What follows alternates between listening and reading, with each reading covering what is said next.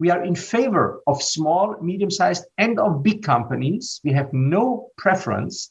But what we want to achieve is that there is a competition, that there are more ideas, more products, more services, and that users uh, can choose. So erklärt der EU-Abgeordnete Andreas Schwab von der EVP im April die Idee hinter dem Digital Markets Act bei einem Vortrag beim Think Tank IIEA. Das EU-Parlament will mit einer Reihe von Regeln und Maßnahmen das Monopol von großen Tech-Firmen aufbrechen. Dann sollen Nutzerinnen und Nutzer die Wahl haben, unter anderem bei Messenger-Apps. Das heißt, man könnte bald wohl auch von Signal oder von Threema eine Nachricht an WhatsApp verschicken. Aber wie soll das genau funktionieren? Das schauen wir uns heute mal an. Ich bin Jonas Gretel und sage Hi zusammen. Zurück zum Thema.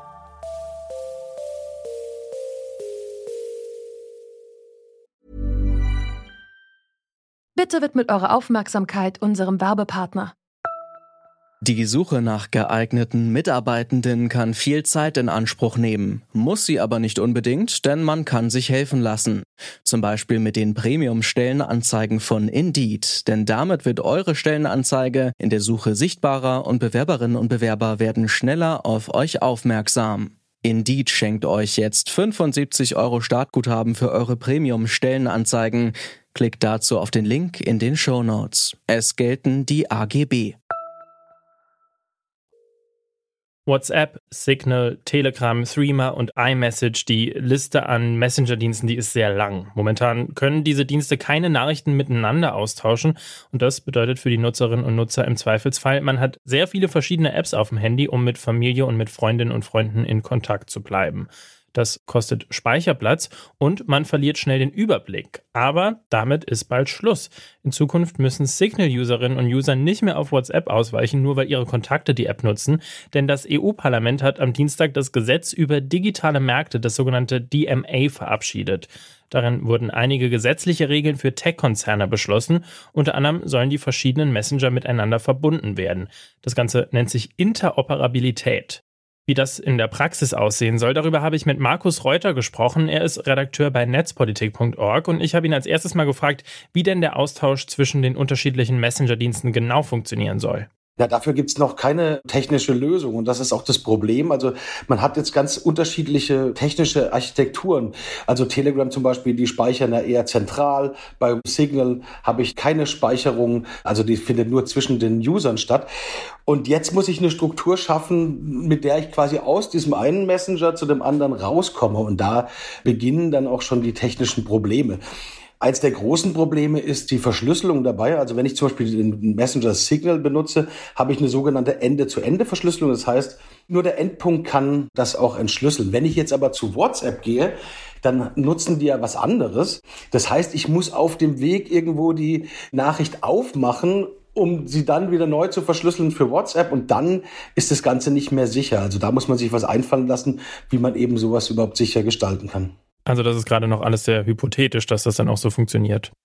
Genau, das ist noch, ist es, äh, würde ich sagen, hypothetisch. Es war natürlich immer schon eine gute Idee, interoperabel sein zu können, dass ich mir eigentlich selber aussuchen kann, was will ich benutzen, was für eine App will ich benutzen und bin nicht gezwungen, irgendwo hinzugehen zu einem großen Konzern, den ich vielleicht nicht mag. Da fängen aber auch andere Probleme an natürlich, dass ich zum Beispiel, wenn ich jetzt, ich gehe bewusst äh, zu Threema, weil ich zum Beispiel meine Telefonnummer nicht angeben will, das ist ja bei Threema zum Beispiel möglich, und jetzt will ich mit jemand bei WhatsApp äh, kommunizieren, dann muss ich ja meine Identitätsdaten quasi dann auch wieder WhatsApp, also damit Facebook zur Verfügung stellen. Also das ist das weitere Problem, dass ich quasi, ich öffne mich ja dann auch wieder gegenüber diesen anderen Dienstleistern oder Firmen, mit denen ich interoperabel bin.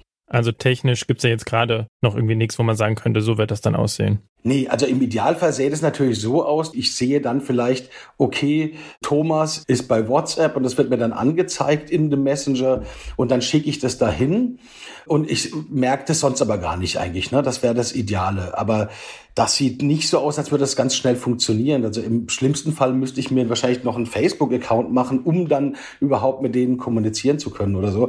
Also da ist technisch noch keine Lösung eigentlich da, die so richtig gut funktioniert. Sie haben die Verschlüsselung gerade eben schon angesprochen, aber was würde das in Sachen Datenschutz jetzt ganz konkret bedeuten, wenn verschiedene Messenger miteinander kommunizieren? In Sachen Datenschutz äh, hat man halt sehr unterschiedliche Ansprüche. Also wenn ich Telegram nehme, die verschlüsseln zum Beispiel nicht standardmäßig. Ne? Also da muss ich extra einen Haken setzen und sagen, ich möchte verschlüsseln. Bei Signal habe ich so mit die beste Verschlüsselung, die ich mir vorstellen kann. Und da ist es halt sehr unterschiedlich, was die für Standards haben. Auch was Metadaten angeht. Zum Beispiel haben Signal und Threema fallen relativ wenig Metadaten. Also es sind die Verbindungsdaten, die gar nicht den Inhalt, sondern wer kommuniziert wann mit wem. Und bei WhatsApp ist es so, dass Facebook mit diesen Daten eben Werbeauswertung treibt. Also ich habe also sehr unterschiedliche Ansprüche an den Datenschutz. Und wenn ich dann interoperabel bin, dann ist die Frage, an was passe ich mich an? Passe ich mich jetzt an das hohe Datenschutzniveau an oder muss ich dann auf das schlechte Datenschutzniveau von einem anderen Service gehen? Und da ist noch keine richtig gute Lösung da. Ne? Also das befürchten eben auch die kleinen und sicheren, also wie Signal und Threema, die haben sich ja gegen die Interoperabilität ausgesprochen in der Form. Also die haben keine Lust da mitzumachen, genau aus den Gründen, weil sie eben einen schlechteren Datenschutz für ihre Nutzerinnen und Nutzer befürchten.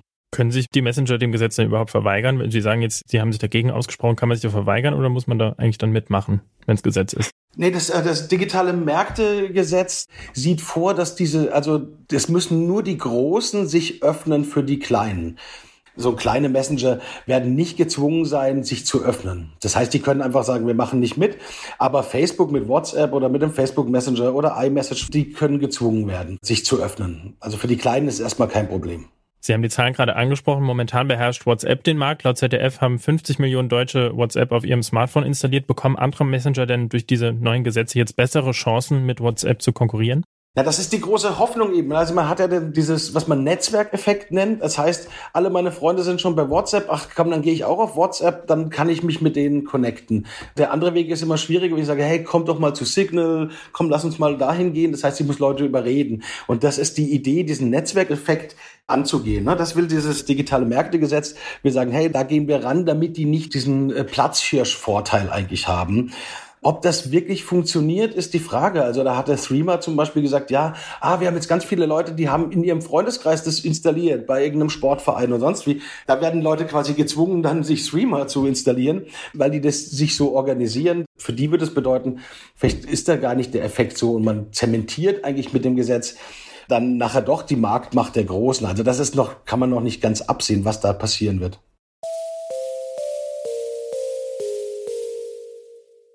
Von Threema zu iMessage schreiben. Das soll dank des Digital Markets Act der EU bald ganz easy möglich sein und zwar schon ab Anfang 2023. Markus Reuter ist allerdings skeptisch, ob sich das so schnell umsetzen lässt, denn noch sind einige Fragen offen. Ein Problem ist der Datenschutz und Stand jetzt ist auch noch nicht ausgeknobelt, wie das Ganze denn technisch funktionieren soll.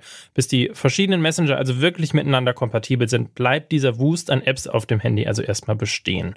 Und zugegeben macht eine weitere App auf dem Handy dann wohl auch keinen Unterschied. Deshalb empfehle ich euch einfach mal unsere Detektor FM App oder ihr könnt diesen Podcast und weitere natürlich bei Spotify, iTunes oder in einer der vielen anderen Podcast-Apps anhören. Und damit sind wir auch raus für heute. Die Redaktion für diese Folge hatte Mira Emmerling, Sophia Ulmer und Kai Rehm. Benjamin Sadani hat die Folge produziert. Chefin vom Dienst war Alea Rentmeister. Und ich bin Jonas Grete. Sage ciao, bis demnächst. Zurück zum Thema vom Podcast Radio Detektor FM.